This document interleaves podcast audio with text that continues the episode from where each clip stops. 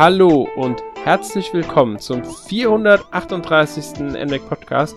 Heute mit mir Alex und bei mir ist heute Markus. Hallo Markus. Ja, hallo Alex und hallo Zuhörer. Genau, wir wollen heute ein wenig über ein japanisches Rollenspiel-Franchise sprechen, das irgendwie immer noch Nische ist, aber trotzdem in den letzten Jahren ja zumindest ein bisschen mehr Bekanntheit, würde ich sagen, erlangt hat. Und zwar über das Atelier-Franchise von Gast. Genau, also wir haben ja auch schon, also wir beide haben ja schon über einige äh, Nischenspiele jetzt in der letzten Zeit auch geredet. Ne? Hatten genau. Ja schon äh, 13 Sentinels und dann ähm, Blue Reflection. Blue Reflection ja auch, auch, von Gast. Bisschen dazu. Genau, hört ja, gehört ja irgendwie so, so halb, kann man das schon Anleihen sehen, ne? Ja. An die Atelier-Serie so ein bisschen. Kann man schon mal, also ähm, man kann, man, sie haben zumindest ähm, Anleihen aus der Atelier-Reihe in, der, in die ähm, äh, Blue Reflection-Reihe mit übernommen. Wenn man sich mal so den Werdegang von, von Gast auch anschaut, haben wir aber auch bei dem Podcast damals gemacht, fällt eh auf, dass sie sie waren nicht von Anfang an, aber sie waren schon sehr lange äh, auf die Atelierreihe sehr festgelegt, wobei die A mhm. äh, Tonellico-Reihe ja auch sehr eng bei ihnen irgendwann mhm. drin war. Ja, und dann kam halt, ich glaube sogar erst nach der Übernahme von, äh, also durch äh, Koei Tecmo, ähm, kamen ja dann sogar noch so andere Reihen wie Knights of Azure oder halt Blue Reflection dazu. Genau. Ja. Ähm, wir wollen aber uns heute auf Atelier-Franchise konzentrieren das eine recht langlebige Reihe ist. Das ähm, hat feiert, genauer gesagt, 25 Jahre gibt sie jetzt. Der erste Teil ist damals in Japan am 23. Mai 1997 für die erste PlayStation erschienen. Also jetzt ein paar Tage, so knapp etwas länger als zwei Wochen, zweieinhalb Wochen so ungefähr ist es jetzt her, dass äh, da 25 Jahre Jubiläum war. Wir haben gedacht, wir nehmen, wir nehmen einen Podcast dazu auf. Wir hatten halt vorher leider keine Zeit dafür, deswegen halt jetzt mit leichter Verzögerung. Aber ich denke, es ist trotzdem noch, äh, ja, interessant, mal über die Reihe zu reden, über das Franchise so im Allgemeinen. Damit meinen wir jetzt, wir werden nicht so im Detail über die einzelnen Spiele reden. Das werden wir dann vielleicht in Zukunft nochmal mit den einzelnen Unterreihen machen, sofern das sich da anbietet ähm, und die Möglichkeit dazu besteht. Aber wir wollen jetzt erstmal über das Genre, äh, über das Genre, über das Franchise an sich reden, das damals 97 mit Atelier Marie, The Alchemist of Stalberg, angefangen hat. Ja, und es ist ja wirklich so, dass äh, die Serie hat 23 Hauptteile mittlerweile. Genau. Also es, es ist quasi äh, eine jährliche Serie fast, kann man sagen. Es ist fast so, die Call of Duty der JRPGs oder so. Ja, es ist schon, wenn man überlegt, seit 97, also es gab, es gab Pausen tatsächlich. Ja. Ähm, 99, 2000 und äh, 99, 2000 ist kein Spiel ähm, der Hauptreihe erschienen. Dafür glaube ich, wenn ich mich nicht ganz täusche, 2000 gab es zwei Game Boy Color Spiele und ähm, 98, 99 kam, glaube ich, gar nicht. 99 war das eins der Jahre, in denen gar nichts kam. Dafür war 2000 dann nochmal Neuauflagen von den ersten beiden Spielen für PC damals in Japan. Mhm. Also sie haben zwar so Jahre, in denen dann nichts erschienen ist, vor allem diese zwei Jahre, weil wenn man danach die Hauptreihe anguckt, ist jedes Jahr mindestens ein Spiel in Japan erschienen tatsächlich. Ja, plus dann irgendwelche Remaster oder Remakes oder Portierungen genau. von, alten, von alten Spielen immer wieder. Also es ist eigentlich konstant, dass jedes Jahr dann irgendwie so ein Atelier, mindestens, mindestens ein Atelierspiel rauskommt. Genau, wenn man jetzt nur die Hauptreihe nimmt, also nur diese 23 Hauptteile, dann sind es wirklich die einzigen Jahre, in denen es seit 97 kein Spiel gab. Ähm, 99, 2000 und 2021. Nee, 2018 hatten sie auch keins in Japan. Okay. Also es ist, aber es ist trotzdem, dafür sind halt in manchen Jahren dann wiederum mehr als ein Teil erschienen. Also manchmal lag nicht mehr mehr ein Jahr zwischen zwei Teilen. Das kann man auch so festhalten. Mhm. Mhm. 2019 hatten sie zum Beispiel zwei Spiele. Ähm, ja, was damals auch, da werden wir noch darauf eingehen, woran das dann lag, äh, war einfach die Art der Spiele, die dafür erschienen sind, die beiden. Ähm, die Reihe ist ja von Gast entwickelt, haben wir schon gesagt, wurde anfangs in Japan auch von Gast selbst gepublished. Später dann, als die ersten Spiele äh, außerhalb Japans erschienen sind, das erste Spiel außerhalb Japans war äh, Atelier Iris Eternal Mana, das war der sechste Teil. Der ist 2004 in Japan erschienen und 2005 bis 2006 dann in Nordamerika und Europa. es war auch, glaube ich, lange Zeit auch erstmal nur eine Playstation-Reihe, oder? Ja, genau. Der erste Nicht-Playstation-Teil der Reihe war tatsächlich erst 2015. Mhm. Atelier Sophie. Mhm. Also hat sehr lange gedauert, bis die Reihe äh, die PlayStation verlassen hat. Angefangen wie auf der PlayStation 1. Erstes Spiel außerhalb Japans war dann schon PS2. Und es war Atelier äh, Iris, wie gesagt, ähm, das damals dann erschienen ist. Und das wurde in Japan von Gast selbst gepublished. In Nordamerika war es NAS America und in Europa war es tatsächlich schon Koei da. Ähm, also sie haben sich für den internationalen mhm. Markt dann auch andere Publisher gesucht. Allerdings wurde dann Gast 2011, im Dezember 2011 von Koei Tecmo übernommen. Ist das auch, glaube ich, einfach so eine Business Division von Koei Tecmo? Genau, sie sind, sie sind eine, Unter eine Abteilung von Koei Tecmo mittlerweile. Mhm. Ganz genau. Aber, aber können trotzdem noch absolut ihr eigenes Ding machen. Ja, also sie, sie sind, sind unabhängiges, äh, also mehr oder weniger sind eine unabhängige Division von Koei Tecmo, die für japanische Rollenspiele zuständig ist. Sie haben mhm. auch in den letzten Jahren, wenn man so auf ihr Portfolio guckt, mit wenigen Ausnahmen, also mit wirklich wenigen Ausnahmen, eigentlich nur, fast nur Atelier, dann halt Blue Reflection und Knights of Azure haben sie gebracht. Mhm. Und dann gab's halt noch Fairy Tail zu dieser Anime-Serie, das Spiel. Dazwischen. Ach so, ach, das haben die so, okay, ja. das auch von denen, okay. Genau. Mhm. Ähm, ja, wie gesagt, diese drei Hauptteile gibt's, dann gibt's 17 Nebenteile offiziell. Das mhm. sind halt Spiele, die jetzt nicht zur Hauptreihe dazugezählt werden. Das sind dann meistens ähm, Spiele für Handheld-Systeme, spez sehr spezifische ähm, Mobilgeräte zum Teil. Ich sag nur sowas wie ähm, Softbank äh, oder FOMA 90X Series, also FOMA 3G äh, und sowas. Das sind okay. äh, in Japan halt äh, Handys, wirklich noch alte Handys, keine Smartphones. Wir reden hier von 2006. Mhm. Also ähm, wird mit wird es auch keine Möglichkeit mehr geben, die irgendwie in irgendeiner Art und Weise zu spielen. Nein, denke ich nicht. Dann gab es mhm. noch ähm, Gree, das war ein soziales Netzwerk in Japan, Richtig. für das ein Spiel mhm. erschienen ist. Allerdings war das so eine Art, ähm, ja, Portierung des ersten und zweiten Teils. Äh, iOS und Android haben ein paar Spielchen bekommen, vor allem jetzt mhm. zuletzt 2018 Atelier Online. Mhm. Ja, und dann, was auch noch als äh, nicht Hauptteil gilt, ist natürlich dieses Nelke and the Legendary Alchemists, das 2019 erschienen ist. Ähm, ja, es sind, es sind vorwiegend Handheld- oder Mobile-Spiele, die wir, von denen wir hier sprechen. Ein paar mhm. Spiele auch für PS2 oder ähm, äh, Switch, Vita, also Switch, PS4, PC, aber das sind wirklich, ich glaube, zwei Spiele nur, die nicht Handheld oder Mobile sind als Nebenspiel. Und dann gibt's halt noch diese etlich vielen Remakes und Ports. Gerade der erste und zweite Teil wurden sehr, sehr oft portiert. Ähm, neben der ersten Playstation dann noch auf Sega Saturn. Also schon 97 gab's dann erstmals nicht Playstation-Spiel. In der Version 1.3, wie das genannt wurde, mit Sega Saturn. Mhm. 2000 gab's dann die ersten PC-Versionen von den ersten beiden Teilen auch.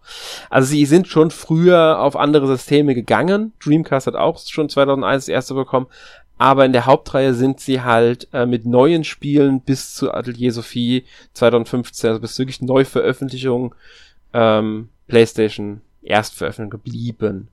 Mhm. Ja, und dann, wie gesagt, gab es ja diese ganzen Portierungen, über die wir dann zum Teil auch noch mal ein bisschen drauf eingehen werden, weil die Nintendo relevant mhm. werden. Genau, irgendwann, irgendwann wird es Nintendo relevant, weil dann auch einige ältere Teile dann auch auf äh, der Switch dann noch erschienen sind. Genau. Da wurden noch ein paar Portierungen vorgenommen. So viele sind es ehrlich gesagt gar nicht, die für Nintendo-Systeme erschienen sind.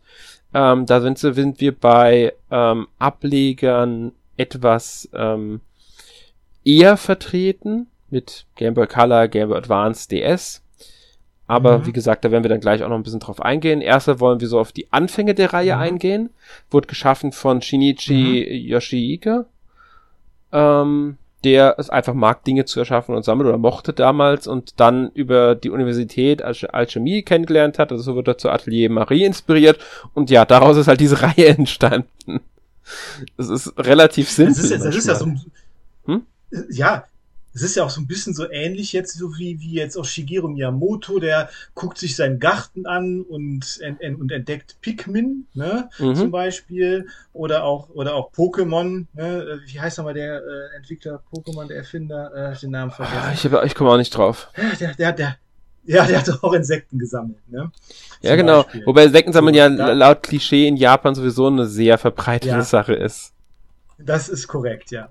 Bei ja. den ganzen lauten äh, Zikaden und so ist es auch kein, kein Wunder, dass da irgendwie so eine mm. Faszination ist. Ja.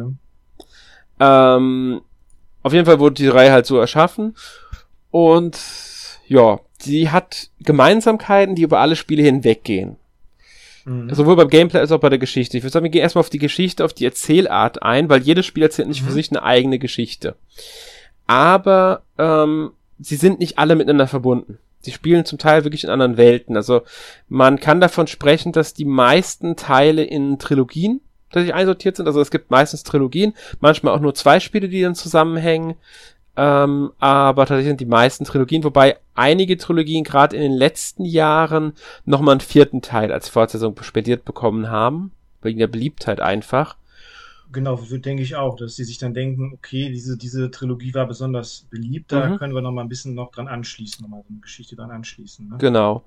Und man muss hier aber auch sagen, dass die meisten Spiele nicht mit demselben Hauptcharakter fortgesetzt werden. Also wir hatten jetzt zum Beispiel nach Atelier Marie mit Marie als Hauptfigur nicht Atelier Marie 2, sondern Atelier Ellie. Da war der Untertitel noch identisch, da hieß es noch The Alchemist of Salberg und dann The Alchemist of Salberg 2 und mit Atelier Lily The Alchemist of Salberg 3. Das haben sie auch danach dann fortgesetzt mit Atelier Judy, The Alchemist of Gramnet und Atelier Viorate, uh, The Alchemist of Gramnet 2. Also da sind sie noch dabei geblieben, dass dieser Untertitel identisch blieb. Das hat sich danach dann angefangen zu wandeln, als sie dann die Iris-Reihe gestartet haben, die ähm, tatsächlich da ist das Gemeinsame nicht der Name des Landes oder der Stadt, in dem, in dem es spielt, sondern hier ist wirklich die Alchemistin, weil wir hatten Atelier Iris 1, 2 und 3, die immer einen anderen Untertitel hatten. Später hat sich dann so ein bisschen darauf versteift, dass ähm, die Spiele ein Wort identisch hatten. Also wir nehmen jetzt mal Mana Chemia raus, weil Mana Chemia und Mana Chemia 2 sind wieder so Sonderfälle. Mhm. Aber ab Atelier Rorona, The, Atel The Alchemist of Ireland, das wahrscheinlich auch für viele so der Einstieg in die Reihe war, weil das ist so der einer der berühmtesten Teile. PlayStation 3 war das dann der erste Teil von. Genau. Da hat dann angefangen, dass sie diese, diese ähm, Verbindungswörter besonders stark genutzt haben, weil die nächsten Teile hießen dann halt so Atelier Rona, The Alchemist of Arland, dann kam Atelier Totori, The Adventurer of Arland und dann kam Atelier Merero, The Apprentice of Arland. Da nennt man schon, Arland ist hier das Wort. Die Trilogie danach war dann mit dem Wort Dusk, alles hat irgendwas mit Dusk, mhm. The Alchemist of Dusk, Alchemist of the Dusk the Guy, Alchemist of the Dusk Sea. Dann kam die Mysterious-Reihe und ähm, momentan sind wir in der Secret-Reihe. Und da sind noch die Besonderheiten, die Arland-Reihe hat nochmal einen vierten Teil bekommen, während, äh, nach der Mysterious-Reihe und äh, während jetzt die Secret-Reihe gerade mal zwei Teile hat, hat die Mysterious-Reihe nochmal einen vierten Teil bekommen das finde ich auch, finde ich auch gut. Denn dadurch werden auch diese, werden die Spiele auch ein bisschen, sag ich mal, übersichtlicher, wenn man sich ein bisschen mehr damit beschäftigt. Ne? Ja. Weil sonst hast du halt immer nur einen Titel, irgendeinen weiblichen Vornamen, Atelier, irgendein weiblicher Vorname und irgendwann äh, kommt man das ein bisschen durcheinander. Aber so mit dieser Einsortierung in diese Trilogie und so finde ich dann, dadurch wird das alles etwas nachvollziehbarer. Ja, ganz genau. Wobei es nicht immer weibliche Vornamen waren. Mania Kimia hat da diese, diese Besonderheit, weil da der Name der Hauptfigur nicht im äh, Titel auftaucht. Mhm. Und ähm, dann gibt's ja noch Atelier Eska und Loggi, das ja zwei Namen im äh, Titel hat und da ist äh, Loggi ja auch ein äh, Mann, also da ist ein männlicher genau. Alchemist dann dabei. Ich meine genau. sogar bei dem Spiel, wenn ich mich richtig erinnere, war es so, dass man wählen kann, wen von beiden man als Hauptcharakter spielt. Mhm. Ähm, aber gut, damit gehen wir ja schon etwas zu weit ja, nicht zu weit, aber trotzdem. Also wie gesagt, sind diese Trilogien so dieses, dieses, dieser ähm, Hauptteil. Und im Normalfall folgt das Spiel der titelgebenden Figur oder halt den titelgebenden Figuren, ähm, ja, die Alchemisten sind. Das sind meistens Frauen, wobei es mhm. da auch schon Ausnahmen gab, dass die Haupt, dass es männliche Hauptfiguren gab. Ich glaube, Mana Kemia hat auch eine männliche Hauptfigur ähm, mhm. mit, wie hieß er nochmal, ähm, Wayne Aurelius ja. Der ist irgendwie Sohn von einem legendären Alchemisten gewesen, wenn ich richtig, richtig habe. Ich habe es nicht gespielt, deswegen kann ich da jetzt yes. nicht zu 100%, es geht jetzt so auf Recherche-Hintergründe.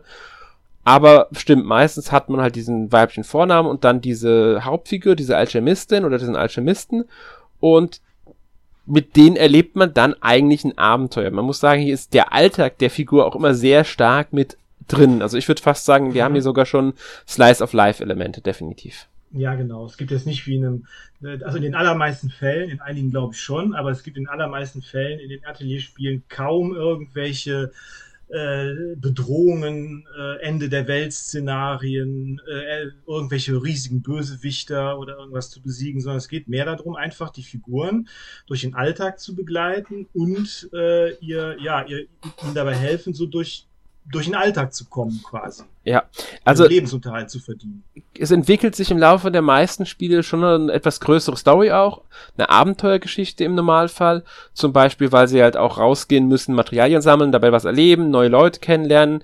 Ähm, dadurch erlebt man halt auch die Geschichten der anderen Charaktere, seien es jetzt Leute, die mhm. sich anschließen, weil man bildet wie klassisch Japan-Rollenspiel äh, halt Gruppen. Also man kämpft nicht alleine in den Kämpfen, sondern man hat dann oft so zwei bis drei Mitstreiter an der Seite. Mhm. Und ähm, also in, die Gruppen sind oft größer, aber es dürfen halt nicht immer alle auf einmal kämpfen. Und ähm, es entwickeln sich schon Abenteuergeschichten. Manchmal sind es so einfach nur auf die Charaktere bezogen, weil jeder Charakter halt noch eine eigene Hintergrundgeschichte hat, die sehr ausgiebig erzählt wird, auch mit Charakteren, die sie jetzt nicht direkt einem anschließen, sondern halt einfach als NPCs rein dienen. Ähm, aber oft hat man dann doch, besonders in der zweiten, manchmal sogar erst im letzten Drittel oder Viertel, mhm. entwickelt sich nochmal eine etwas größere Geschichte. Da geht's nicht immer um den Weltuntergang oder die Rettung der Welt, aber es entwickeln sich trotzdem größere Geschichten nochmal heraus, die eine besondere Beson also eine größere Besonderheit haben und dann auch sowas wie einen ja, Endboss, also einen Antagonisten, wobei der mhm. auch nicht immer das pure Böse ist, sondern manchmal ist es halt einfach nur eine es kann eine Bestie sein, die einfach nur Instinkten folgt, es kann aber auch genauso gut einfach nur jemand sein, der seine eigene Überzeugung folgt und nicht grundsätzlich böse handelt, sondern halt mhm. einfach nur, ja, nach eigener Überzeugung etwas erreichen will.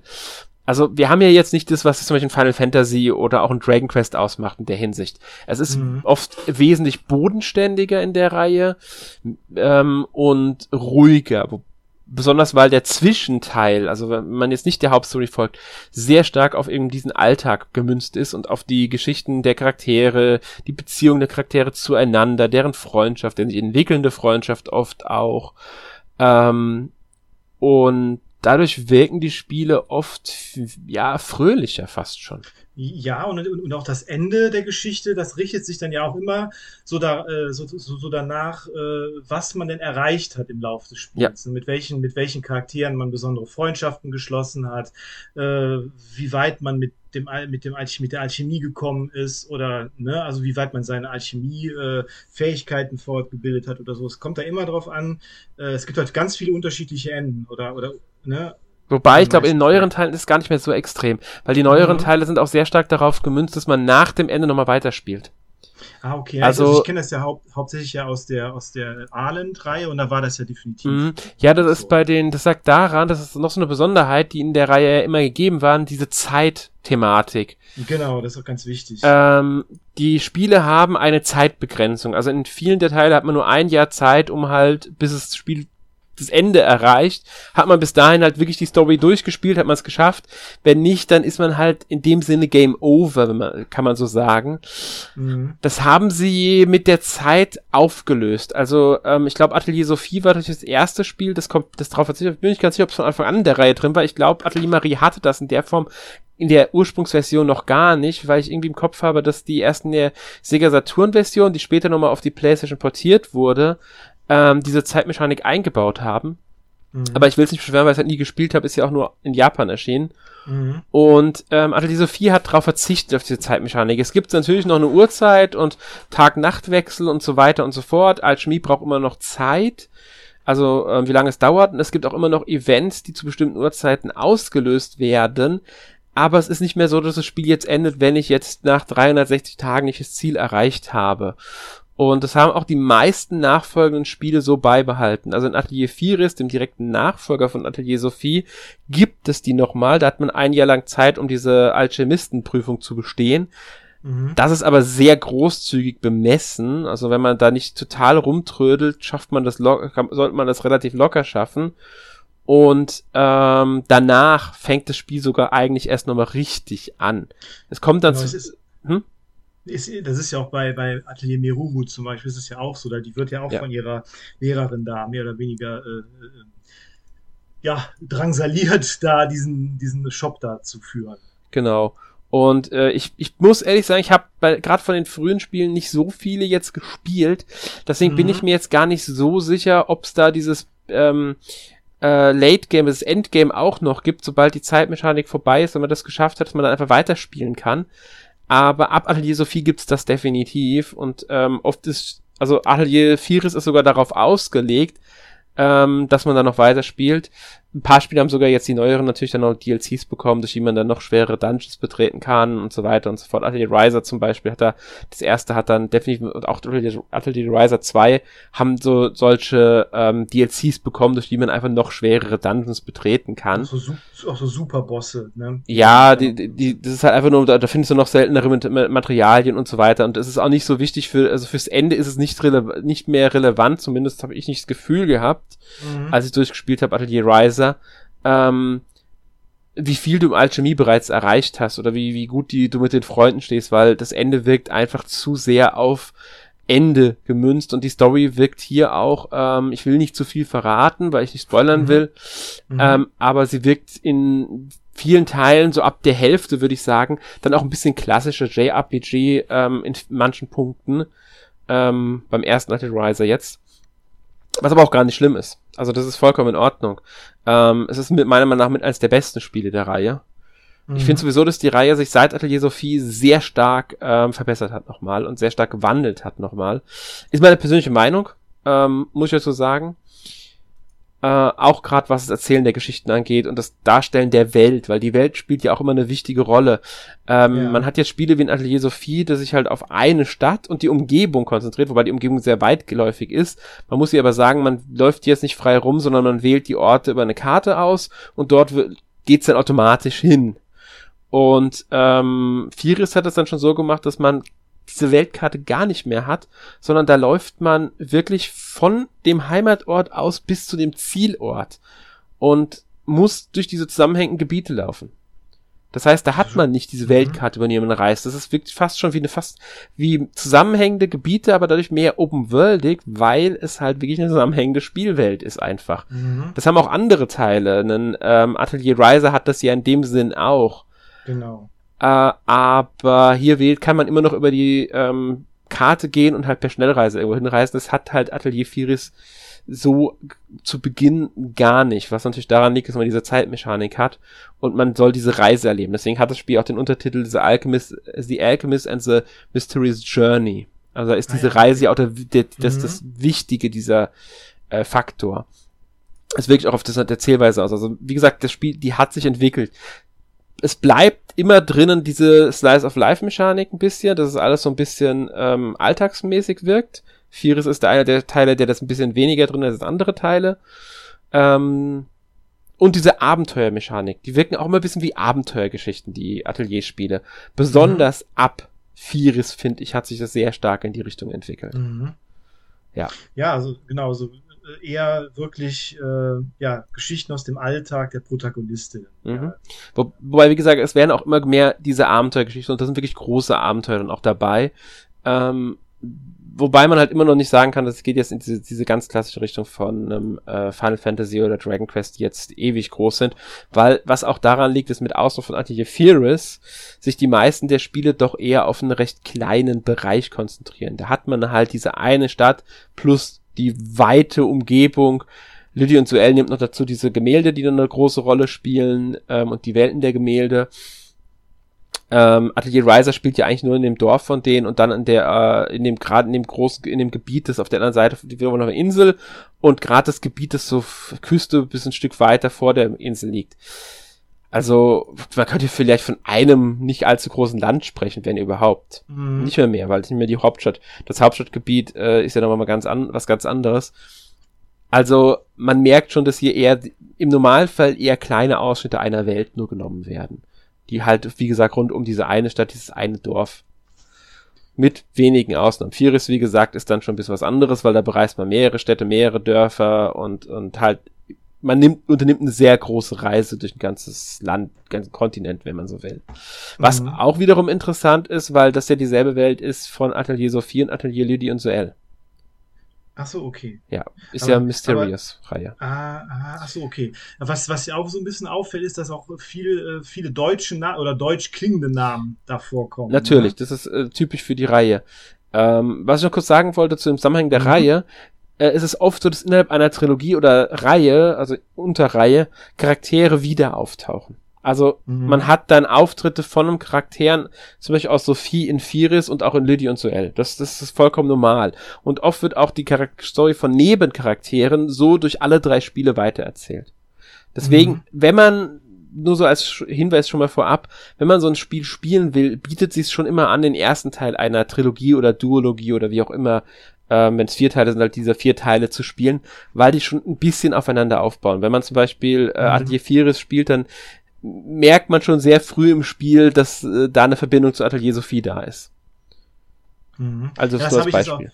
Genau, das habe ich jetzt auch bei Atelier Riser 2 gemerkt. Ja. Also da wird auch direkt, äh, weil das ja auch der gleiche Hauptcharakter ist, genau. wird dann auch direkt auf das vorherige Abenteuer dann auch direkt Bezug genommen sozusagen ja. auf die Charaktere. Da hat man dann natürlich ein bisschen mehr davon, wenn man das vorherige Spiel eingespielt hat. Ich würde sogar jetzt so weit gehen, nachdem ich jetzt bei Riser 2 ein bisschen weiter bin, ich bin noch nicht ganz durch, dass es sich sogar in vielen Punkten lohnt, den ersten Teil gespielt zu haben, weil sie manchmal auf Sachen mhm. eingehen, die nicht weiter thematisiert werden, die aber zumindest für die Charaktergeschichten nicht unwichtig sind. Also ah, okay. manchmal fehlt dann, kann, es kann wirklich Wissen fehlen in Beziehungen der Charaktere zueinander oder einfach auch, was ein Charakter ausmacht. Was ist jetzt, worüber reden die jetzt überhaupt? Was ist, was ist das?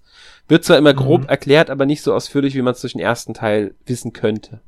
Jetzt mhm. speziell Atelier Riser, was daran liegt, dass es halt wirklich eine direkte Fortsetzung ist. Dasselbe gilt auch für das neueste Atelier Sophie 2, ist ja das neueste Atelier Sophie nur eine Fortsetzung bekommen. Da lohnt es sich, Atelier Sophie gespielt zu haben. Die anderen Teile der Mysterious Trilogie muss man hier nicht gespielt haben, weil Atelier Sophie 2 zwischen Atelier Sophie und Atelier Furious einsortiert wird, wenn man chronologisch gehen will. Ah, okay. Ähm, kompliziert, ja. Ja. ja, gar nicht so kompliziert. Das wird, man wird im mhm. Spiel ziemlich schnell, äh, ziemlich schnell klar. Okay. Wenn man okay. die äh, Sophie und Firis kennt, wird es äh, sofort klar. Außerdem wenden sie hier einen Trick an. Das ist jetzt auch kein Spoiler, weil das nämlich passiert, bevor man selbst spielen darf. Ähm, Sophie wird in diesem Spiel in eine Traumwelt gezogen, also eine andere Welt gezogen. Das ah, ist so okay. der Kniff, den sie ausgedacht haben, weil dadurch können sie die Geschichte erzählen. Einmal mit Charakteren, auf die man sonst nicht treffen könnte. Will ich jetzt nicht mhm. spoilern, mhm. aber äh, halt so. Und sie haben eine sehr große Freiheit, was auch die Welt angeht. Plus, sie können hier eine Geschichte mit Sophie erzählen, ohne dass sie in Konflikt mit Firis gerät. Ah, okay. Also eine Vor Sie können noch mal was in der Mysterious Trilogie erzählen, ohne dass jetzt die anderen Teile da irgendwie Problem, dass sie auf groß auf andere Teile achten müssen, sagen wir mal so. Mhm. Ja, aber gut, du wolltest mir den deutschen Namen. Ja, nee, also das ist, was, was fällt halt auf, ne? dass das ja. ist direkt, äh, dass das so ein bisschen so, ja, so deutsches Mittelalter so ein bisschen die Welt ist und auch so, ja, oder, oder, oder das, was sich äh, Japaner unter so deutschen Märchen, deutschem Mittelalter so ein bisschen vorstellen. Ne? Das reflektiert auf jeden Fall auch so ein bisschen die Namen. Also Saalburg hat man ja, Alchemist of Saalburg oder bei ähm, bei der Arland-Trilogie jetzt zum Beispiel, die ich jetzt hauptsächlich äh, gespielt habe, ist das häufig dann auch die Namen jetzt von den Charakteren, so Stärkenburg zum Beispiel heißt einer der Charaktere oder Cordelia von Feuerbach. Ja, man merkt es auch, wenn man sich mal so ein bisschen die ähm, jetzt das neue Riser anschaut. Mhm. Das, der, das Dorf, aus dem Riser stammt, heißt Rasenboden. Stimmt, Rasenboden, genau. Nur so als Beispiel. Oder, oder ich weiß gar nicht mehr, da gibt's noch das Gebiet Windmule. Weil ein Ü kennen sie ja, ja nicht im Englischen. Genau. Oder ich weiß gar nicht mehr, Meeresbrise heißt, glaube ich, das, das, das, das mhm, genau. Gebiet. Also sowas, in, sie haben, sie, sie, sie gehen da sehr gerne mit deutschen Wörtern in den Spielen um. Das stimmt. Machen die, machen die Japaner ja sowieso ja, schon mal gerne. Genau. Ne? So. Deutsch oder Französisch wird da gerne mal genommen. Auch genau. zum Beispiel Charakter aus ähm, Atelier Eska und Locci, Wilbel voll als, äh, voll Ersberg, so. Ah, okay. Voll, ja, nicht von, sondern voll. Voll, ja. So, also man merkt schon, dass da so eine gewisse Ausrichtung drinnen hängt. Genau. Ja. Genau. Also genau, es gibt ja diese ganzen älteren japanischen Spiele, so Wachenröder oder Söldnerschild oder ich weiß nicht, kennst du das, äh, dieses Adventure auf der PS2, dieses Shadow of Memories? Ja. Das, das, das spielt ja auch in äh, so eine Heidelberg-mäßigen Stadt. Also die Japaner, die haben da auf jeden Fall so ein, so ein Fable für sowas. Also ich habe es mal gespielt, aber ich war ist lange, lange her. Ja, der Hauptcharakter heißt Eike Kusch. Ja, ich, dunkel, ganz dunkel schimmert, aber es ist ewig, wie gesagt, ewig her, da habe ich jetzt gar nicht mehr so lange, an die Reihe habe ich gar nicht mehr gedacht gehabt. ja. Ähm, ja, was gibt's, wir haben ja die Zeitthematik schon gesagt, ähm, mhm. Was halt wirklich wichtig dabei bleibt, die Zeit bleibt halt vorhanden, wie schon gesagt, mit Tageszeit. Und das ist ja auch für die Alchemie relevant, weil mhm. die Alchemie eine gewisse Zeit dauert, um die zu werken. Außerdem Events, von, wenn man zum Beispiel in der Stadt jetzt in der Kneipe in die, ins Lokal geht, kann es sein, dass man jemandem begegnet und dass eine Zwischensequenz kommt. Also wirklich so Eventszenen. Mhm. Die sind auch das zum Teil auch tageszeitabhängig oder sogar tagesabhängig. Der entsprechende Wochentag muss in manchen Spielen auch erfüllt sein. Mhm. Ähm, auch Monster sind manchmal nur zu bestimmten Tageszeiten da, während dann tagsüber andere sind als nachts. Äh, Regen kann ein, also Wetter kann Einfluss haben und so weiter. Also da gibt es dann verschiedene Ansätze in dieser Richtung auch. Mhm. Ja. Ähm, genau. Was? Hm? Ja, also das, das äh, genau das und das, das Gameplay selber, das ist ja wirklich sich, dass sich das wirklich sehr auf dieses Sammeln und Crafting konzentriert. Das ja. ist auch sehr einzigartig eigentlich. Das so, ne? Genau. Dass sich das wirklich auf das Herstellen von Gegenständen äh, konzentriert und dass auch die Quests, die du dann bekommst, das sind ja teilweise auch wirklich Quests, die sich immer wieder wiederholen. Mhm, die, die, ne? die Anfragen. Ne? Die, genau, dass du dann so Anfragen bekommst, stelle den und den Trank her, bis äh, sagen wir jetzt bei den, bei den Spielen, die, die noch diese Zeitbegrenzung haben, jetzt bis äh, Montag oder so. Und dann musst du halt bis zu diesem Tag dann äh, diese Tränke hergestellt haben, die nötigen Materialien zusammensuchen und so weiter. Mhm, das haben übrigens andere Teile, also Atelier ähm, Lüdi und Suell hat das auch übernommen zum Beispiel. Ähm, sie haben noch eine Zeitbegrenzung in den Aufträgen drin. Sie sagen nicht, du musst bis da und da, also bis zu dem und dem Tag. Sie sagen, wie viele Tage du Zeit hast, um den Auftrag zu erfüllen. Mhm. Und ähm, wenn du es nicht schaffst, ist der Auftrag halt gescheitert. Dann ist er weg. Äh, mhm. das hat, hat das zum Beispiel noch beibehalten. Atelier Rise hat das zum Beispiel wiederum jetzt im zweiten Teil zumindest, im ersten bin ich mir gar nicht mehr ganz sicher, da fällt das schon wieder weg. Da hast du dann, wenn du den Auftrag mal angenommen hast, hast du unendlich viel Zeit, bis du bis zum erfüllen möchtest. Aber sie leben nicht dauerhaft an dem schwarzen Brett, das verschwinden sie nach einiger Zeit. Was aber, wie du ja schon gesagt hast, nicht schlimm ist, weil sie wiederholen sich sowieso andauernd. Also ich weiß gar nicht, wie viele Aufträge ich in Rise jetzt schon zum zehnten Mal erfüllt habe. Genau, das sind halt, halt immer wirklich die gleichen, ja. gleichförmigen Quests, die immer wieder kommen. Genau, was natürlich jetzt nicht, das sind keine, man muss hier wirklich unterscheiden zwischen Anfragen und Quests, weil mhm. Quests sind immer was anderes. Bei Quests da kriegt man auch eine Sequenz, ähm, da kriegt man einen Auftrag direkt von einer Person. Die Anfragen holt man sich am schwarzen Brett, jetzt in Riser 2 als ah, ja, Beispiel. Genau. Mhm, genau. Da muss man, dann unterscheidet sich sogar das Spiel sehr stark zwischen, ähm, äh, zwischen, zwischen den normalen Quests, zwischen den Anfragen, also Requests im Spiel genannt, weil die Spiele sind rein in Englisch, mhm. ähm, also textmäßig. Und ähm, dann gibt es natürlich noch normalen Quests, es gibt Charakterquests und äh, die Hauptquests, wobei manchmal Charakterquests auch Hauptquests sein können. Ja, und das ist halt, da unterscheidet das Spiel sehr stark. Manchmal kann auch eine Quest einfach nur sein, dass man äh, ein Gespräch mitbekommt. Man kommt irgendwo hin, man kriegt ein Gespräch mit und das ist schon die Quest gewesen. Dafür kriegt man eine Belohnung. Und irgendwann geht diese Geschichte dann halt weiter. Das sind so diese Nebengeschichten der Charaktere. Das sind nicht immer Charaktere, die sich einem anschließen, sondern wirklich auch manchmal einfach nur normale Bewohner einer mhm. Stadt, die man kennengelernt hat, mit dem sich anfreundet, wie auch immer. Auch sowas ist in den Spielen drin. Und da zeigt sich dieser, dieser, dieser Alltagsmechanismus der Spieler. Genau, es ja. gibt auch, glaube ich, in, ich glaube, in, in so ein äh, in, äh, Riser 2 hat man zum Beispiel auch einen Garten, zum Beispiel. Ne? Ja, genau. Ist auch so ein Garten. Ja.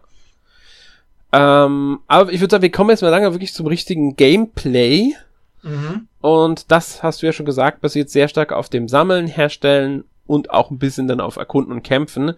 Weil die Alchemie ist hier wirklich zentrales Thema. Man spielt halt diese Alchemisten und die haben ihr eigenes Atelier. Sei es jetzt Sophie, in Atelier Sophie, die halt nach ihrer Gro äh, verstorbenen Großmutter dann äh, weiterhin als Alchemistin arbeitet.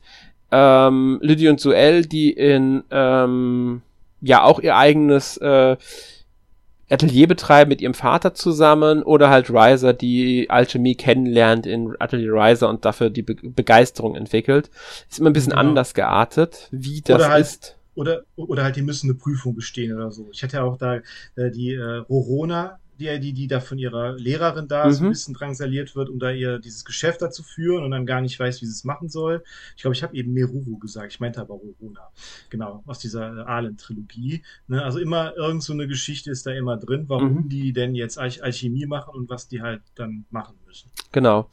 Und das ist immer ganz unterschiedlich. In manchen Spielen, also manchen Reihen ist Alchemie komplett normal. Also in der Mysterious-Trilogie als Beispiel äh, gibt es ganz viele Alchemisten. Da ist Alchemie relativ normal, auch relativ bekannt. In den Riser-Spielen ist es eine vergessene ähm, Kunst, die viele gar nicht kennen und äh, die immer ganz fasziniert sind, wenn Riser dann anfängt, Alchemie anzusetzen. Nur so als Beispiel Und was ich dann auch interessant fand, zum Beispiel in der Dusk-Trilogie, da ist es ja so, das ist ja Dusk, also Abenddämmerung, da mhm. geht es halt darum, dass diese Welt auch so ein bisschen am Sterben ist, in der es ja. ein bisschen düsterer und dass die Alchemisten halt versuchen, äh, durch ihre Künste halt diese Welt wiederherzustellen. Genau. Sozusagen. Eska und Logi zum Beispiel in Al äh, Alchemist of the, of the Dusk Sky, die mhm. arbeiten ja auch für die ähm, Behörden, wenn man so will, sind Beamte im Grunde als Alchemisten. Mhm. Ja. Finde ich, auch, finde ich auch lustig, dass Escher und Logi ist ja zusammen, ist das ja Esch, also wenn Sie wird Eska ausgesprochen. Ja Eska, ah, okay. Nee, weil wenn's, wenn man es auf Japanisch äh, liest, ist es ja Eskatology. Das ist ja die Eschatologie. Ja. Das ist ja diese theologische, ähm, theologische Wissenschaft sozusagen. Finde ich, find ich ganz lustig, dass diese das so gewählt haben. ja, es, ja es wird, wird ein Wortspiel wahrscheinlich auch absichtlich genau. sein. Genau. Ähm, das haben sie ja dann doch gerne mal sowas. Äh, und wobei ich glaube, die Japaner werden die wieder ganz anders aussprechen, die Namen. Ich weiß gar nicht, wie die da wiederum sind. Mhm.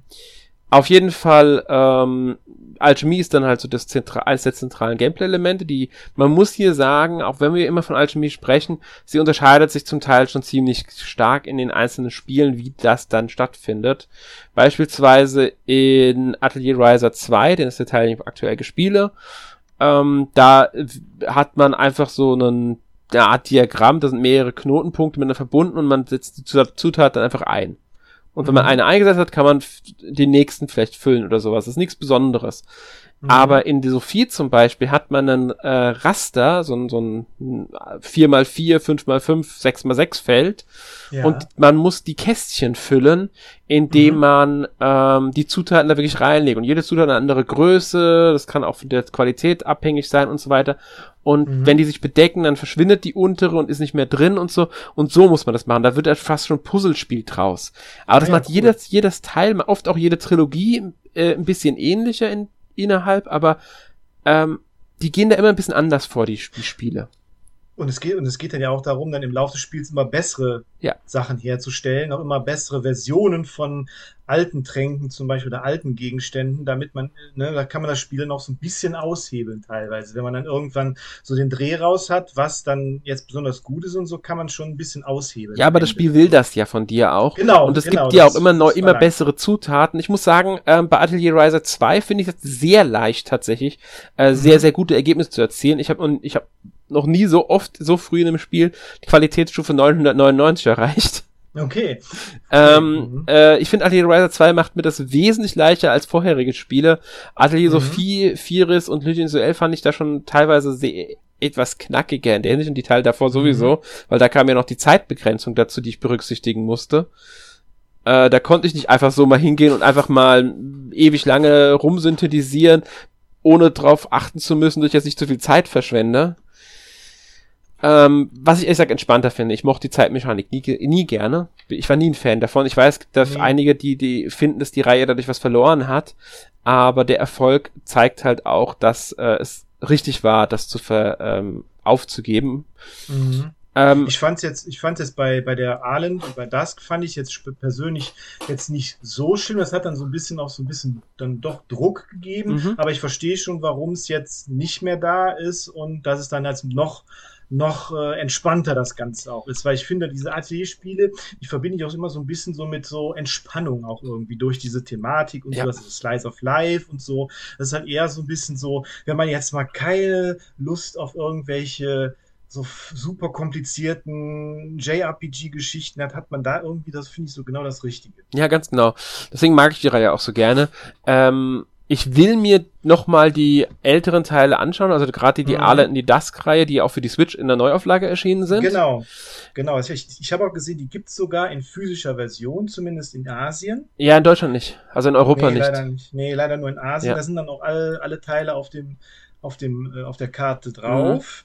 Mhm. Äh, allerdings ist es auch recht teuer. Allerdings ist, ist, ist, ist die Trilogie auch, glaube ich, äh, wenn man sie im E-Shop also im, ähm, e kauft, recht teuer. Ich, ich glaube glaub, 90 Euro alle drei Teile zusammen. Genau, und das Modul kostet auch, äh, äh die, also, ne, das kostet auch 90 äh, Euro. Ja, muss jeder halt wissen, ob man es jetzt genau. importieren will oder im E-Shop kauft. Ich würde es wahrscheinlich eher im E-Shop dann einfach kaufen, wenn es mal im mhm. Angebot ist. Ähm, Bis, aber so dringend ist das jetzt nicht. Aber wir, nee. wir müssen beim Gameplay jetzt mal bleiben. Mhm. Ähm, also wie gesagt, die Alchemie unterscheidet sich da in jedem Teil halt äh, rein in der Mechanik, ist aber immer zentrales Gameplay-Element. Es gibt dann auch mal so Sachen wie, dass es zum Beispiel in Antisophie unterschiedliche Kessel gibt, die mhm. dann auch Qualitätsunterschiede ausmachen können. Äh, in anderen Teilen, wie Lüdi und Suel zum Beispiel, hat man auch mal zwei Alchemisten auf einmal, mit die, die man wechseln kann. Mhm. Ähm, einige Spiele haben einen Alchemie-Level, den man auflevelt, desto mehr man synthetisiert. Andere haben das wiederum nicht. Die gehen da anders vor. Riser 2 zum Beispiel, man sammelt diese, so, so eine Art Erfahrungspunkte, die man dann wiederum in einem Skilltree investieren kann, um neue Rezepte zu erlernen. Mhm. Also, da merkt man schon, es gibt dann auch Unterschiede in der, äh, in dem Ganzen. Es ist aber immer diese Alchemie als zentrale Thematik vorhanden und immer auch eines der zentralsten Spielelemente. Mhm. Man benötigt natürlich auch die Materialien, um eben diese Alchemie anwenden zu können und dafür muss man halt in die Welt rausgehen und sammeln. Man kann auch bei Läden kaufen, logischerweise, aber das sind dann oft eher mindere Qualität. Genau, die richtig gute Qualität findet man dann nur, indem man es wirklich sucht äh, in, den, in, der, in der Welt oder von Gegnern bekommt oder so. Ja. Ich weiß, böse Zungen können jetzt behaupten, das Spiel ist ein große Fetch-Quest oder besteht nur aus Fetch-Quests. Da aber muss, aber, muss man wieder reinkrätschen, dafür macht die Story zu viel wieder aus.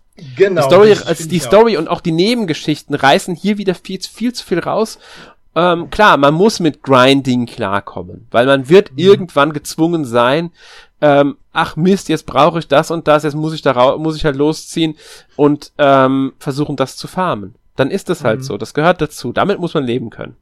Ja, genau. Aber das finde ich jetzt auch gar nicht so schlimm. Nö. Ich finde das auch da, finde das in diesem Zusammenhang auch ganz, ganz erfrischend. Ja. Ein bisschen anderes Spielprinzip dann noch zu haben. Und wenn man dann noch ähm, also Anfragen annimmt, kann man nebenbei noch diese Anfragen erfüllen, sich ein bisschen Geld verdienen und so, ähm, weil die kann man nebenbei noch erfüllen. Also man hat einfach diesen, so eine Art Flow, Flow dann auch dabei. Ähm, mhm. Und Früher in Spielen war es auch so, dass das Sammeln sogar Zeit gekostet hat. Das heißt, wenn man, mhm. ich glaube, nach der Sophie war das definitiv noch so, wenn man einen Gegenstand aufgehoben hat, ist dadurch äh, Zeit vergangen. Mhm. Und dadurch ist es halt irgendwann auch Nacht geworden, während man einfach nur gesammelt hat, ohne dass man jetzt einen Bildschirm gewechselt hat. In neueren Teilen ist es eher so, dass man das Zeit erst dann vergeht, wenn man ein Gebiet verlässt und ins nächste Gebiet rübergeht. Mhm. Ähm, Finde ich persönlich angenehmer, weil nur weil ich mich bücke und eine Blume aufhebe, vergeht keine Stunde. Sollte man, sollte man, wenn, dann hast du, hat man was falsch gemacht. Ja, also das wirkt immer ein bisschen seltsam, aber das ist, mhm. denke ich mal, noch ein Überbleibsel aus den Teilen davor, in denen diese Zeit ja eine noch größere Rolle spielt, ähm, dass sie die Zeit hier noch ein bisschen gebundener haben wollten, weil halt mhm. die Zeit eine Rolle spielt, was Monster und so weiter angeht. Und dann, und dann auch, und dann auch gewisse Einheiten dann auch zu haben, damit man genau, genau weiß, okay, das ist jetzt eine Stunde oder so. Ja. Und, ähm, man verbessert seine Sammelart, also auch indem man einfach nur, man, es gibt immer verschiedene Arten, wie man sammelt. Man kann einfach nur Sachen aufheben, man kann irgendwann eine Axt synthetisieren, also herstellen und mit einer Axt halt dann Bäume zum Beispiel oder Holz äh, umhauen, man holt eine Sichel, mhm. man kriegt eine Angel und so weiter und so fort. Und dadurch kann man verschiedene Sachen sammeln, was einem wiederum die Möglichkeit gibt, neue Sachen zu ähm, synthetisieren. Rezepte mhm. lernt man in jedem Spiel ein bisschen anders. Wir haben schon gesagt, Atelier Riser 2 gibt uns hier den Skillbaum. In mhm. Sophie ist es beispielsweise so, wenn man neue Zutaten bekommt, kann es passieren, dass Sophie was Neues einfällt. Ähm, irgendein Teil macht es auch so, dass man bestimmte Ziele erfüllen muss, um dann in einem Rezeptbuch neue Sachen freizuschalten. Ich glaube, das war Lulua, der vierte Teil der Allen-Reihe. Mhm. mhm. Also da geht jeder Teil auch ein bisschen anders vor, wie man jetzt neue Rezepte lernt. Wobei innerhalb der Reihen das oft, ähm, also innerhalb der Trilogien oft sehr identisch bleibt auch, aber auch nicht immer. Und ja, dann sammelt man halt. Und wenn man dann eine Axt hat, hat die vielleicht keine so hohe Qualität, dann kriegt man besseres Material, stellt sich eine noch bessere Axt her und dann kriegt man noch besseres Material, noch höhere Qualität beim Material, bedeutet höhere Qualität bei der Synthesis, also bei der Herstellung und so weiter und so. So gibt sich das irgendwann, dass man halt wirklich hohe Stufen in der Alchemie erreicht mhm. und halt die besten Gegenstände herstellen kann. Und das ist dann auch wirklich dieser Flow. Ja. Das ist ja auch genauso, es ist ja auch so ein bisschen so das Schöne an dem, an einem Rollenspiel auch, dass man halt immer wieder besser wird, immer wieder bessere mhm. Gegenstände, besser, sich selber den Charakter verbessert, mehr machen kann und so weiter, die Qualität verbessert. So, das finde ich da ist ein anderer Ansatz als bei anderen äh, Rollenspielen, aber auch hier finde ich es sehr schön. Also das, das macht dann auch Laune. Genau. Ja, und dazu kommen auch die normalen Level, weil man kämpft ja auch. Gibt's auch, ja. Und genau. levelt ganz normal, wie man, man kämpft, sammelt Erfahrungspunkte, steigt im Level auf, wird besser, lernt neue Skills. Und, und dazu muss man sagen, dass auch die Atelier-Reihe ja auch, äh, genau wie Dragon Quest, als ersten Gegner so einen äh, niedlichen Slime. Ein Puni. Äh, ein Puni hat, genau. Sieht schon sehr ähnlich aus wie der Slime aus Dragon Quest. Der sieht aus, wie die Schleime einfach aussehen, nicht nur wie aus Dragon Quest. es ist so ein typischer Anime-Niedlich-Schleim. Das stimmt, ja, ja. genau. Ja, natürlich gibt es Unterschiede. Rote Bäckchen, ne, rote Bäckchen und äh, Lachen ja. und eigentlich viel zu niedlich zum Besiegen. Ähm, es gibt natürlich Unterschiede zwischen denen, also Ponis sind jetzt nicht identisch mit den Dragon Quest Schleim oder mit Schleim aus anderen Sachen, aber mhm. eine gewisse Geme Ähnlichkeit ist schon vorhanden. Und ähm, die Kämpfe laufen auch hier in jedem Teil ein bisschen anders ab. Es gab mal die ganz klassischen rundenbasierten Kämpfe. Also war ja wirklich, also den alten Teilen würde ich sagen, ist es sehr, sehr klassisch ja. gehalten, ohne viel Schnörkel. Genau.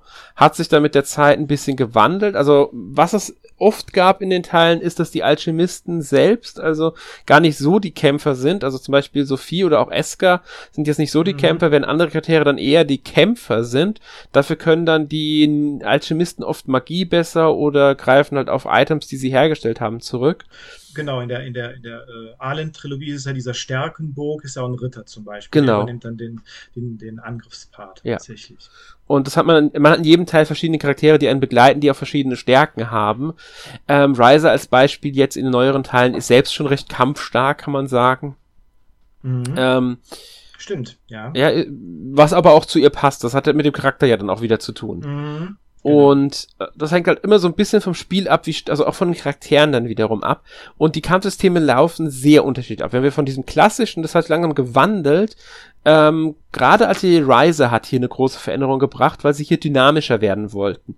Es mhm. ist immer noch so, wenn man einen Gegner auf dem Feld begegnet, kann man den, äh, also die laufen da frei herum. Man kann die mhm. dann schlagen, dann hat man einen Vorteil im Kampf, je nachdem mit was man die schlägt. Also je nach Spiel ist es ein bisschen unterschiedlich. Ähm, und dann wechselt es in diesen klassischen Arena-Modus, in dem man halt dann warten muss, bis man an der Reihe ist. Die mhm. Riser-Spiele haben da dieses, dieses Dynamische draus gemacht, dass äh, die Kamerafahrten wesentlich dynamischer sind, man wählt aber noch die Attacken. Allerdings spielt man hier wirklich nur noch einen Charakter. Man kann zwischen allen Charakteren wechseln, aber die anderen agieren automatisch, sobald sie an der Reihe sind, werden wir nicht zu ihnen wechseln. Mhm. Riser 2 geht sogar so weit, dass es fast schon ein äh, ATB, also Final Fantasy 7 Kampfsystem ist. Ähm, Action Time Battle hieß es? Äh, Active, Active, Time, Active Time Battle. Das heißt, sobald eine Leiste gefüllt hat oder halt unser Porträt an einem bestimmten Punkt ist, gibt's beides, dürfen wir agieren. Und die Gegner agieren währenddessen einfach weiter. Das heißt, auch wenn wir dann zu lange brauchen, um uns, uns zu entscheiden, was wir machen wollen, kämpft, kann es sein, dass der Gegner einfach angreift, weil er in dem Moment, in dem Zeitraum äh, auch eine volle Leiste zum Agieren hat. Nimmt halt dieses Rundenbasierte raus dann. Das hat Artillery Riser mittlerweile jetzt der zweite Teil gemacht hat mich dann auch so ein bisschen an das Kampfsystem von äh, Blue Reflection auch erinnert. Genau, so. das, das, erinnert ein bisschen an eher dann jetzt wieder an Blue Reflection. Also merkt ihr schon, dass sie da auch ähm, sich modernisiert haben von einem sehr klassischen mhm. zu einem jetzt sehr dynamischen System. Ich überlege gerade, wie es in Atelier Riser, äh, in Atelier Sophie 2, dem aktuellsten Teil, der ist ja erst mhm. dieses Jahr im Februar erschienen, also 2022 mhm. im Februar erschienen und das tatsächlich sogar ähm, weltweit. Der ist das, mhm. das erste Spiel, bei dem es keine große, also bei dem es keinerlei wirkliche ähm, Lücke gab. Der ist einen Tag in, vorher in Japan erschienen, also am 24. Februar in Japan erschienen, am 15. Februar dann schon in allen anderen Regionen. Wahnsinn. Wenn, wenn, man, wenn man mir das vor äh, 20 Jahren gesagt hätte, hätte ich gesagt, das kann nicht sein. Ja, man muss sagen, die anderen Teile sind schon näher rangerückt. Also ähm, auch die beiden Riser-Teile lag oft nur noch ein Monat zwischen der Veröffentlichung.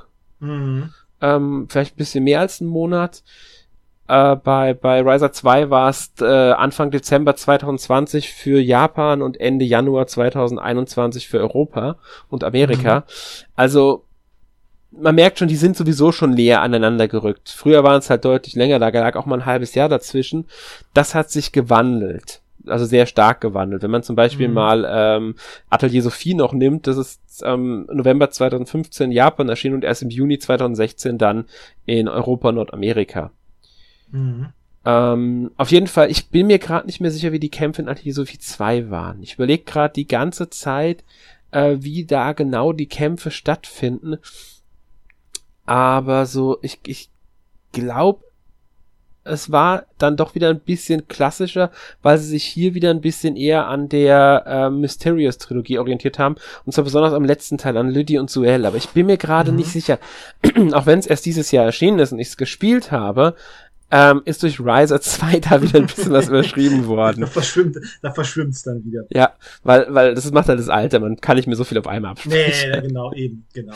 Ja, ähm, aber man merkt schon, dass hier das Kampfsystem sich auch gewandelt hat. Die Kämpfe, finde ich, waren, sind immer spaßig, egal in welchem Teil. Ich spiele ja. die immer sehr gerne. Flott, flott auch. Genau. Flott, ne, gehen die von der Hand und ja. äh, jetzt nicht durch, durch lange äh, Attacken oder Animationen oder so. Es, es ist halt geht halt wirklich schnell. Ja, besonders jetzt in den neueren Teilen haben sie da sehr viel, sehr sinnvoll geändert. Was man auch sagen mhm. muss, was, weil Erkundung spielt ja eine Rolle und das ist auch etwas, was sich im Laufe der Zeit weiterentwickelt hat. Ähm, in Riser 2 zum Beispiel kann man auch tauchen jetzt, was an manchen mhm. Stellen halt, also in bestimmten Seen notwendig ist.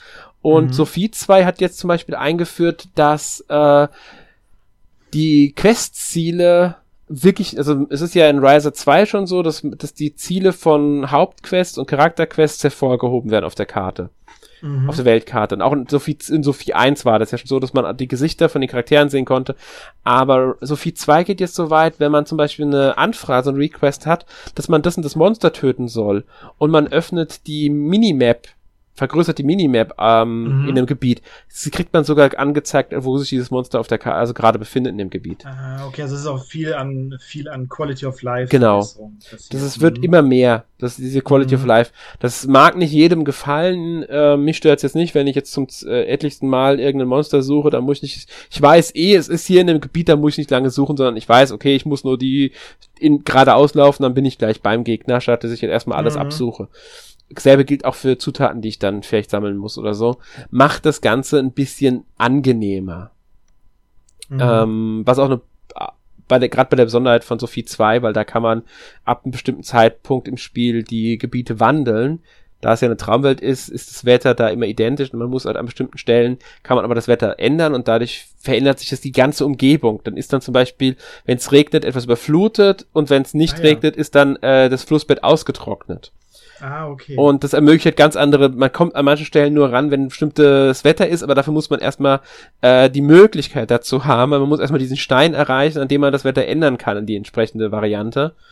Ah, Und okay. ähm, wenn man jetzt auch noch dann das hat, ist es so ein bisschen noch angenehmer, äh, mhm. die Questziele zu finden, weil man ja es einfach ein bisschen nochmal einfacher hat. Ähm, also auch hier merkt man, dass sie da schon viel sich gewandelt haben, viel versucht haben zu entwickeln innerhalb der ganzen Reihe. Ja, mhm. ähm, ja ich glaube, wir haben äh, jetzt schon ausführlich über das Gameplay gesprochen und ho ich hoffe, auch mhm. ihr konntet da so ein bisschen ein Bild von der Reihe gewinnen. Ähm, ich finde, was man auch noch auf jeden Fall erwähnen sollte, ja? ist das tolle Artwork von den Spielen. Genau, da, genau, wir, sollten, wir müssen wir jetzt auf die, über das Artwork sprechen.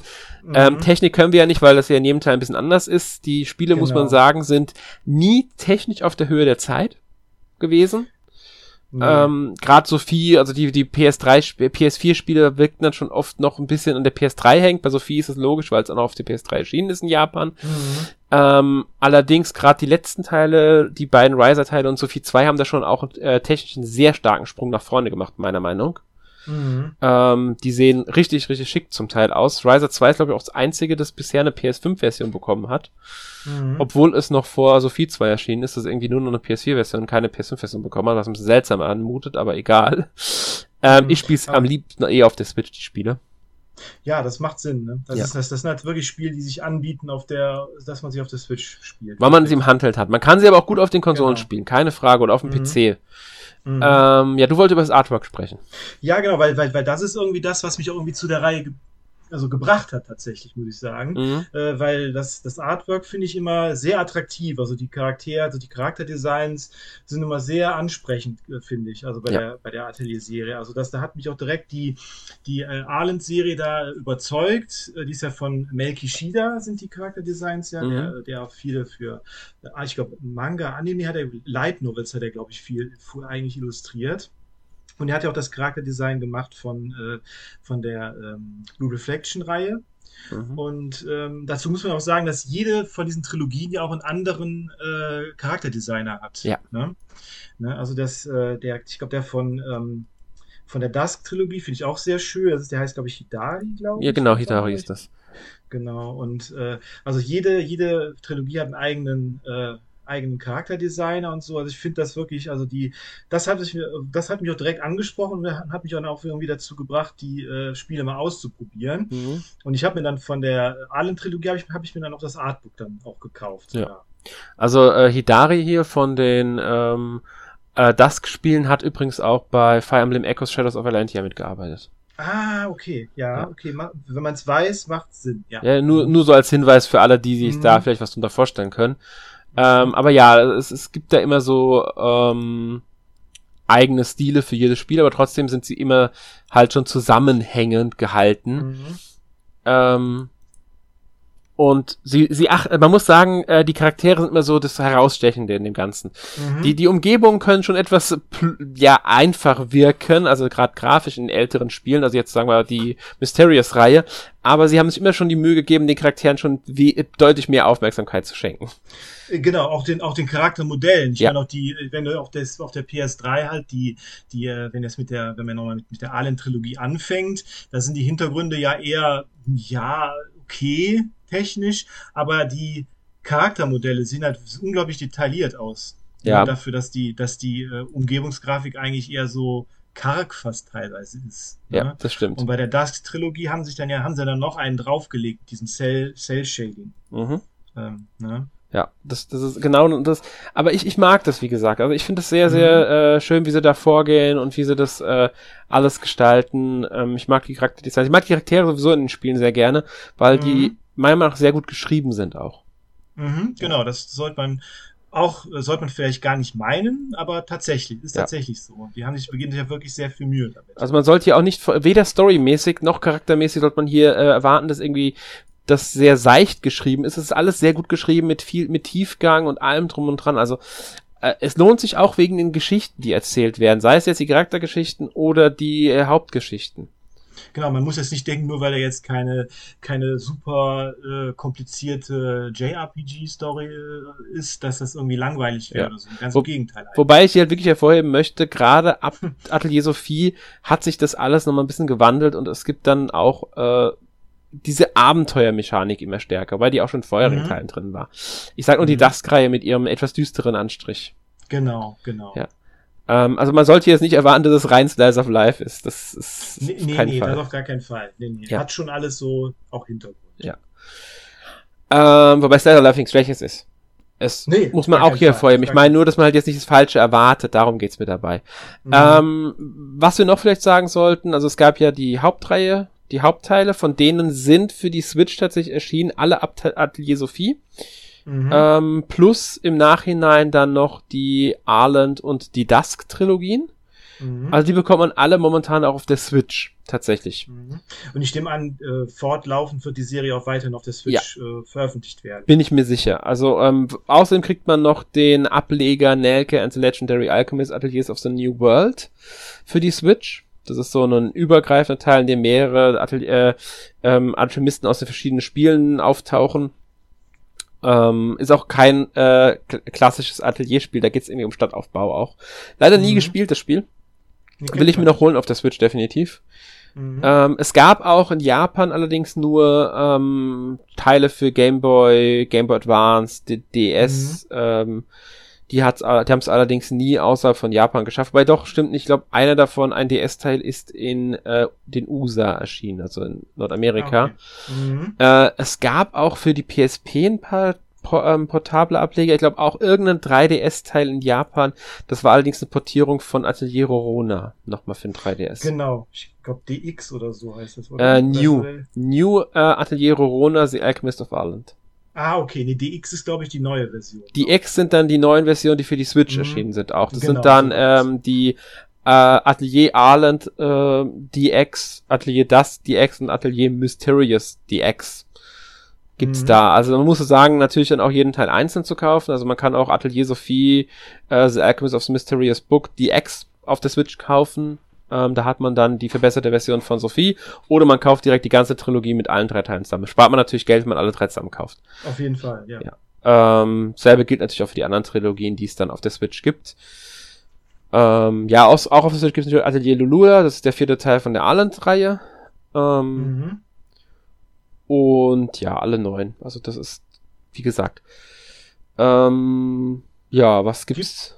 Gibt, hm? gibt auf jeden, also ist auf jeden Fall viel äh, Material zum Spielen. Ja, also wenn, wenn man spielen will, man kann es mal so sagen, es gibt insgesamt, ähm, wenn ich mich jetzt nicht komplett verrechnet habe, müssten es ähm, zwölf, nee, doch zwölf, 13 Spiele sein für die, 14, okay. 14 sogar mit, mit Nelke. 14 okay. Spiele, die es auf der Switch gibt. Mhm. Ja. Also haben sie schon schon einiges draufgepackt. 13 von der Hauptreihe, also fast alle von der, fehlen eigentlich nur 10 Teile von der Hauptreihe, die dann nicht auf der Switch bisher erschienen sind. Finde mhm. ich, also der Großteil ist da. Die wichtigsten, ja. die beliebtesten, ja. kann man so sagen. Ich will nicht die anderen Teile ein bisschen rund unterordnen, aber alles, was äh, PS2 und PS1 war es halt nicht portiert worden bisher. Und wird wahrscheinlich auch nicht kommen, glaube ich nicht dran. Irgendwelche Remakes vielleicht mal. Ja, so. genau. Das könnte vielleicht mal kommen, aber ich denke eher, dass wir als nächstes irgendwann bisher ist, habe ich nichts, ich habe gegoogelt, ich habe also äh, recherchiert, versucht, gegoogelt und so weiter. Habe leider nichts gefunden dazu, was jetzt als nächstes ansteht, aber Atelier Sophie 2 ist ja wie gesagt auch erst vor ein paar Monaten erschienen.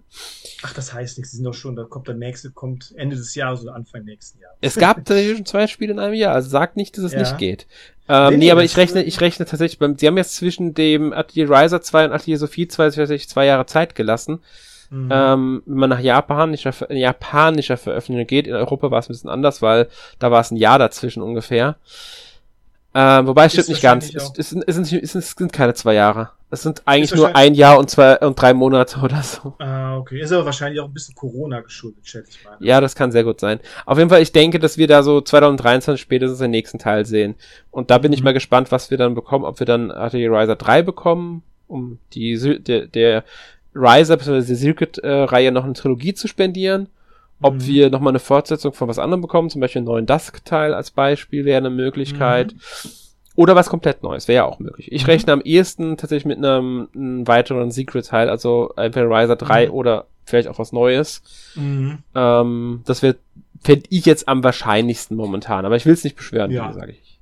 Ja. Das ist ja nur meine Vermutung. Ähm, was gibt's noch zu sagen? Es gab Gastauftritte der Reihe in verschiedensten anderen Spielen, sei es durch Charaktere oder Kostüme, beispielsweise Hyper Dimension Neptunia, Warriors Orochi 3, Ultimate, Dynasty Warriors 8 Extreme Legends, Dead or Alive 5, Dead or Alive 6, Warriors All-Stars, Everybody's Golf und so weiter und so fort. Bei Dead or Alive sind es aber, glaube ich, dann eher Kostüme. Ja, ja, genau. Ich sag ja Kostüme oder Charaktere. Es sind, es sind nicht immer Charaktere, es sind oft auch Kostüme. Mhm. In Warriors All-Stars ist zum Beispiel Sophie spielbar als Charakter tatsächlich sogar drin. Ah ja. Und Dynasty Warriors werden dann auch Kostüme sein. Ja, wahrscheinlich. Ich denke, also ich glaube mhm. auch bei Hyper Dimension Neptunia sind es nur Kostüme. Ich weiß nicht. Mhm. Also sind entweder Kostüme mhm. oder Charaktere. Also es muss nicht immer ein spielbarer Charakter tatsächlich sein. Mhm. Dann gab es die äh, auch noch ein paar Ausflüge in andere Medien. Es gibt eine mhm. Anime-Serie zu Atelier Eska und Locci. Mhm. Die, die äh, in zwölf Episoden halt die, das Spiel so umgesetzt hat als Anime.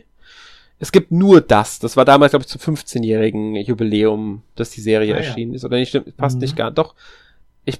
Nee, 2014 kamen die, da war nicht mehr 15. Ich glaube, zum 15 haben sie, 15-jährigen haben sie angekündigt, dass eine kommt. Ah, okay. äh, ich hätte schöner gefunden, wenn sie da die ganze Dusk-Reihe in drei Staffeln gebracht hätten.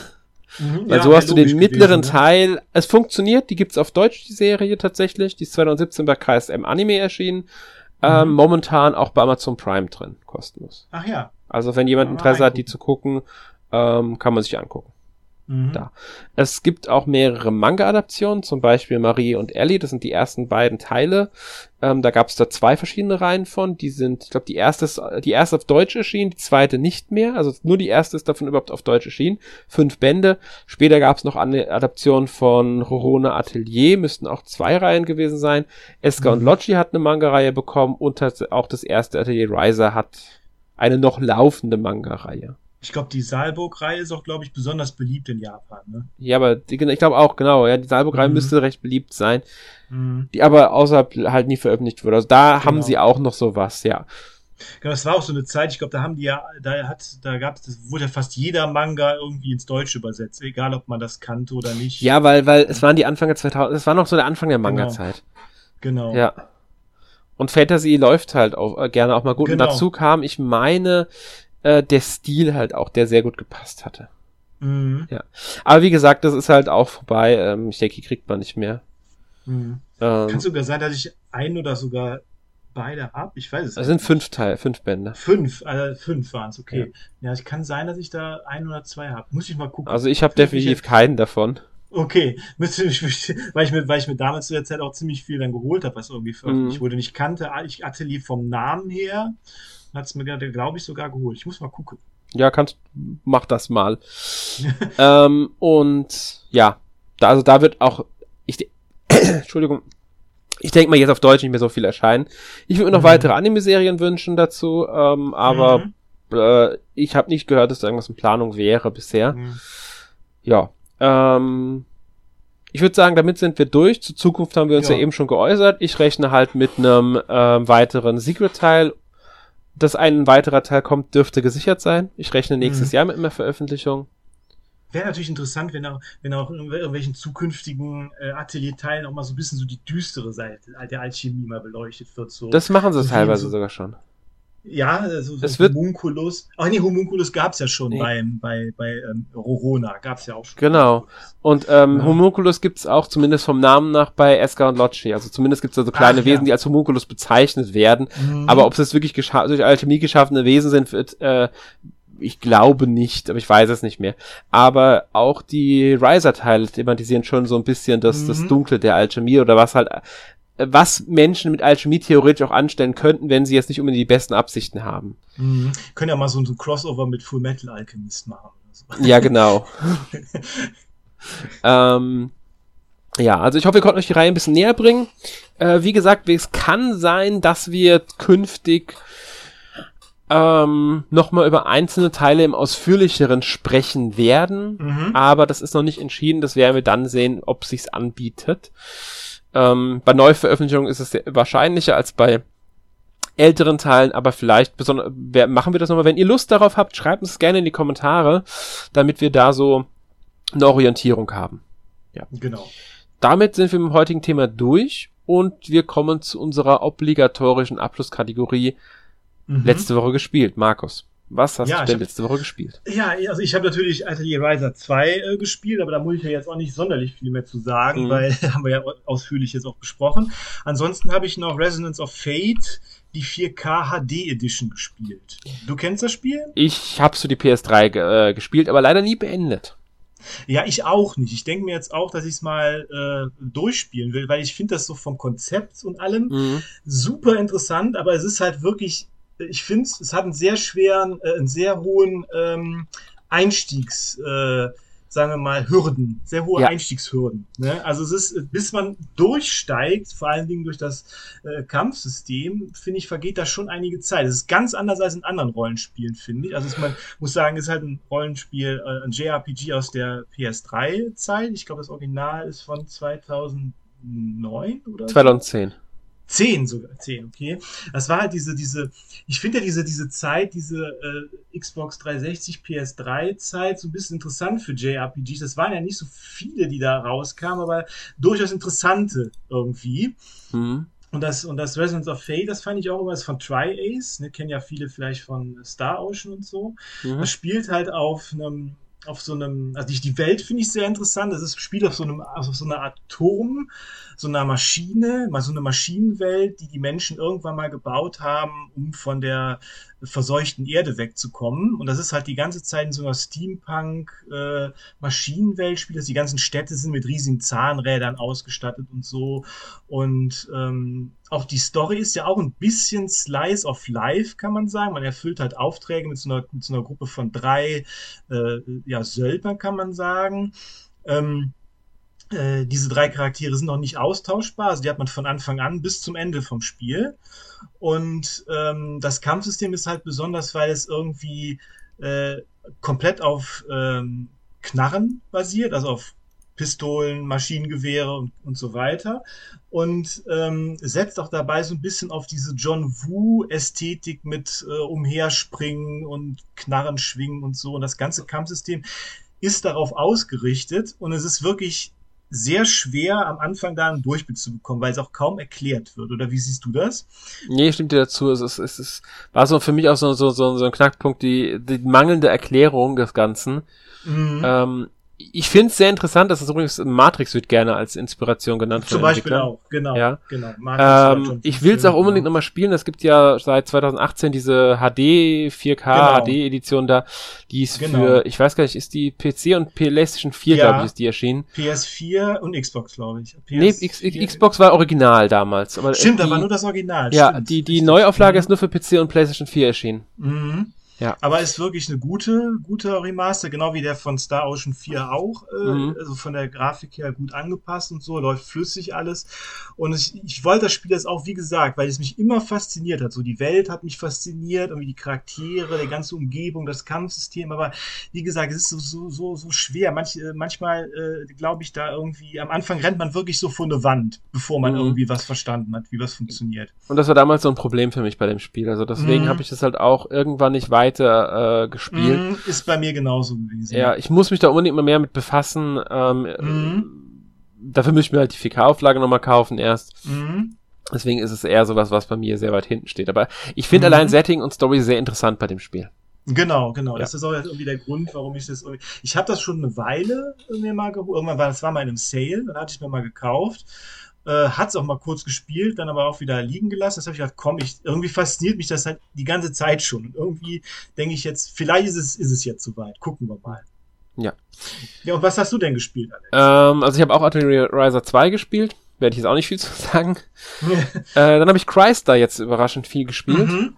Mhm. Ähm, ich wollte eigentlich noch ein bisschen weiterspielen und, und äh, bin jetzt sehr dran hängen geblieben. Das ist ein, auch ein japanisches Rollenspiel, der Dungeon Crawler, Mhm. könnte man sagen. Hat Mhm. ein Action-Kampfsystem. Äh, Es ist halt thematisch, storymäßig so ein bisschen das Gegenteil von Atelier.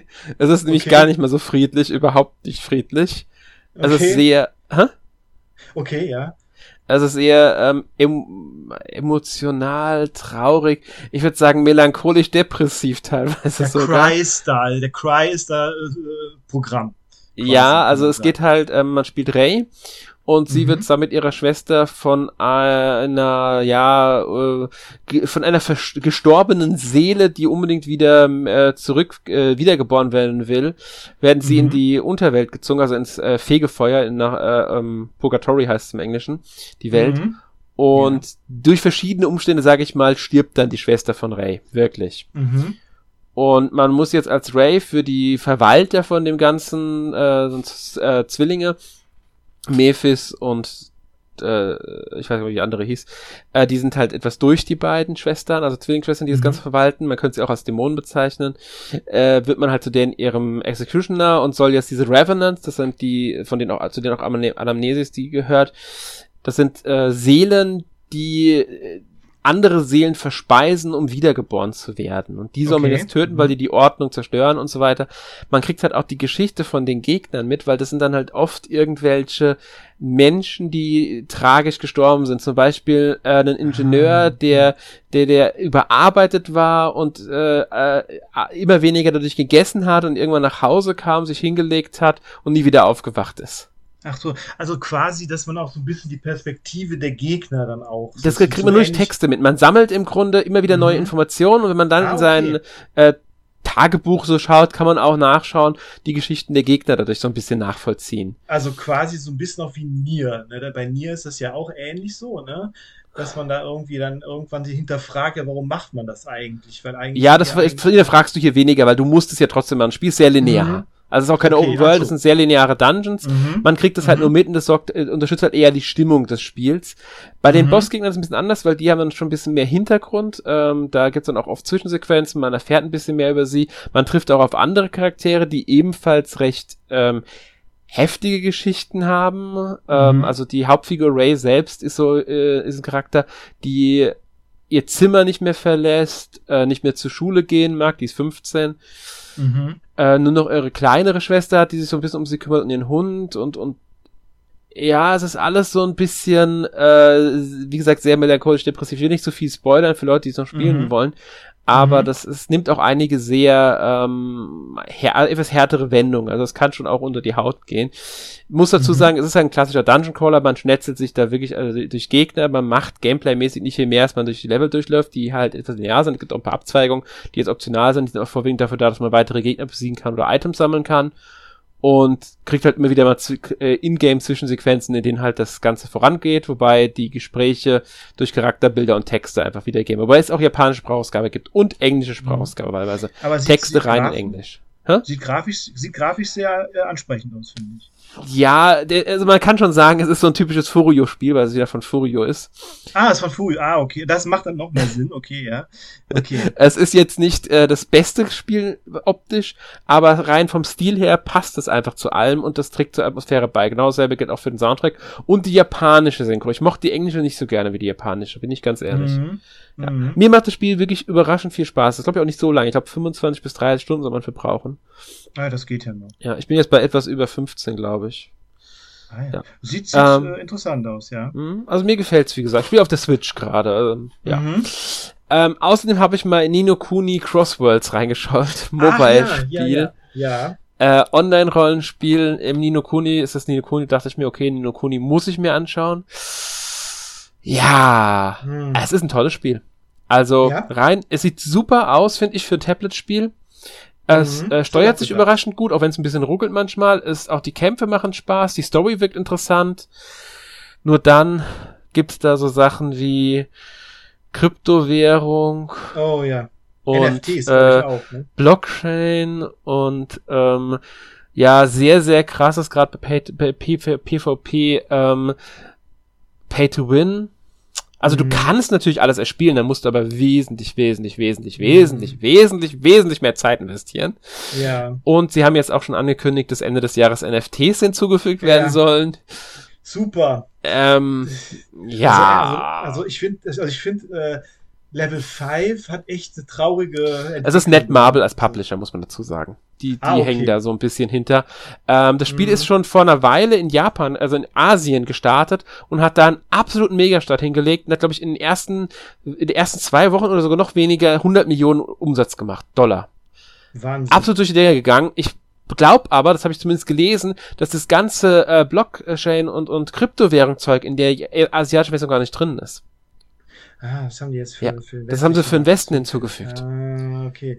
Ja, ja da hier, hier versuchen die das ja auch so wahnsinnig zu pushen. Ne? ja, glaub, also es, glaub, ist, es ist, sie haben das Spiel damit für mich getötet, bin ich ganz ehrlich. Ich will es nicht weiterspielen. Mhm. Ich habe keinen Bock auf, ich habe echt keinen Bock drauf. Es macht mir mhm. dadurch weniger Spaß. Sie haben sogar eine mhm. eigene Kryptowährung erfunden für das Spiel, die man aber auch gegen andere Kryptowährungen irgendwie umtauschen kann. Mhm. Ich habe mich, hab mich gar nicht mehr weiter damit befasst, nachdem ich das gemerkt habe und gesagt, nee, sorry, das war's für mich. Ich, da habe ich keinen Bock mhm. drauf, das macht mir keinen Spaß mehr. Kann man nicht unterstützen. Aber ich finde auch. Also Darum geht's mir. Es, es, ich finde, das macht das Spiel einfach kaputt. Wenn mir das egal mhm. wäre, wenn es mein Spielgefühl nicht beeinträchtigen würde, mhm. ja, und ich könnte das Spiel normal für mich weiterspielen, so wie ich es will, wäre es mir egal. Da ich aber wirklich den Unterschied merke, äh, will ich es nicht. Mhm. Ja. ja. ich finde das auch wirklich total schade, weil, das, weil so optisch und so sieht das Spiel wirklich nett aus. Auch die Charakterdesigns ja. sind sehr ansprechend und so. Ich hab, ne? Als ich angefangen habe, habe ich gedacht, boah, das Spiel müssen die als Free-to-Play-Spiel auf die Switch bringen und dann halt mit äh, Ingame-Shops, dass man Kostüme kaufen kann und so weiter finanzieren. Super. Aber, mhm. naja, so kannst du es vergessen.